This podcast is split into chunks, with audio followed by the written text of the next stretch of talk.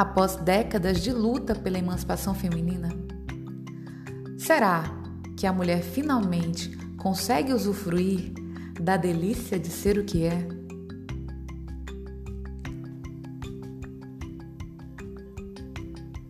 No passado, acreditava-se que a mulher não era um ser biologicamente distinto do homem. A mulher era vista como um homem que não vingou, cujo pênis estaria localizado no interior do seu corpo. O curioso é que os cientistas da época, ao estudarem os corpos humanos, podiam notar as diferenças, pois constatavam que havia no corpo feminino órgãos que não estavam presentes nos corpos masculinos. Mas a crença inarredável de que as mulheres não poderiam ser algo diferente dos homens fez com que esses cientistas enxergassem apenas o que queriam. E por acreditarem que as mulheres tinham um pênis embutido, os homens pensavam que a concepção só seria possível se a mulher ejaculasse, e achavam que o gozo feminino era a ejaculação. Eu até acho que as mulheres sempre souberam que os homens estavam errados quanto a isso, mas permaneceram ali, quietinhas, por milênios, deixando os homens empenhados na busca do gozo feminino.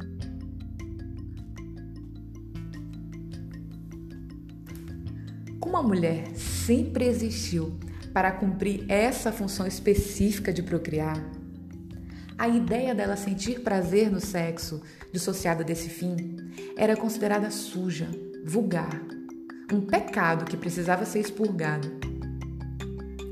A mulher não era atribuída a natureza de um ser dotado de desejos, era mero objeto do desejo masculino. Foram muitas as batalhas nas últimas décadas para que as mulheres conquistassem a emancipação e o direito de poder desejar. Hoje a mulher pode. E quem pode, pode. Mas quando se fala em mulher poderosa, mulher empoderada. Muitos entendem, e o mercado quer que você entenda exatamente assim, tratar-se daquela mulher considerada bonita com base nos padrões objetivos de beleza impostos e difundidos de modo exaustivo na mídia. Essa mulher é considerada poderosa porque é objeto de desejo. E o problema de se colocar nessa posição é que o valor do objeto de desejo é atribuído pelo outro, quem deseja, e nos limites do seu desejar. Lacan dizia que o desejo só existe enquanto não satisfeito. Então, você só pode desejar o que não tem. Se tem, já não é um desejo.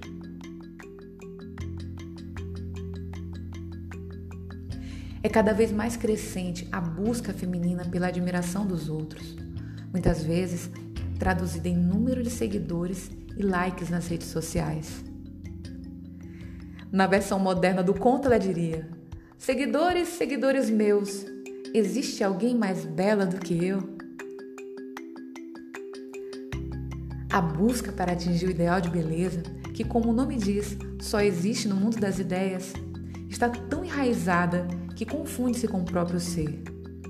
Tornou-se missão de vida e razão de existir de muitas mulheres.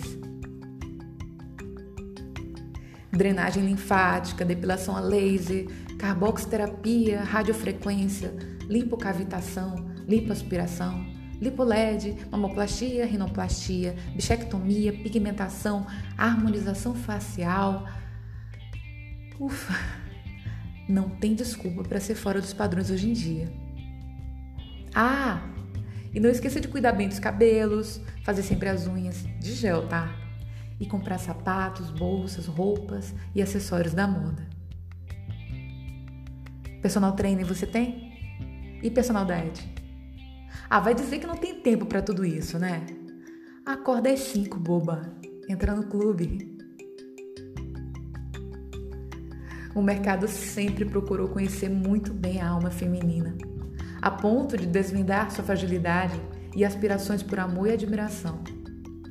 Tem se aproveitado bem dessa incansável busca pelo desejo de ser desejada. O Brasil hoje é o país que mais realiza cirurgias plásticas em todo o mundo. De acordo com uma pesquisa divulgada em dezembro de 2019 pela ISAPS, Sociedade Internacional de Cirurgia Plástica e Estética, no ano de 2018, o Brasil registrou mais de um milhão de cirurgias plásticas, além de 969 mil procedimentos estéticos. A revista Forbes publicou neste ano de 2020 que o Brasil é o quarto maior mercado de beleza do mundo, ficando atrás apenas dos Estados Unidos, China e Japão. Esse mercado movimenta no país mais de 100 bilhões de reais por ano.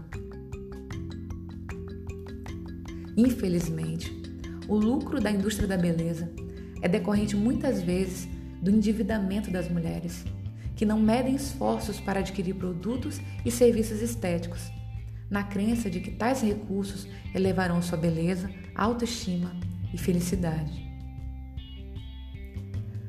Eu não duvido que a melhor saída para o consumo excessivo, que gera o endividamento e impede a plenitude financeira das mulheres, é o autoconhecimento e a consciência da importância do seu papel como agente transformador do mundo.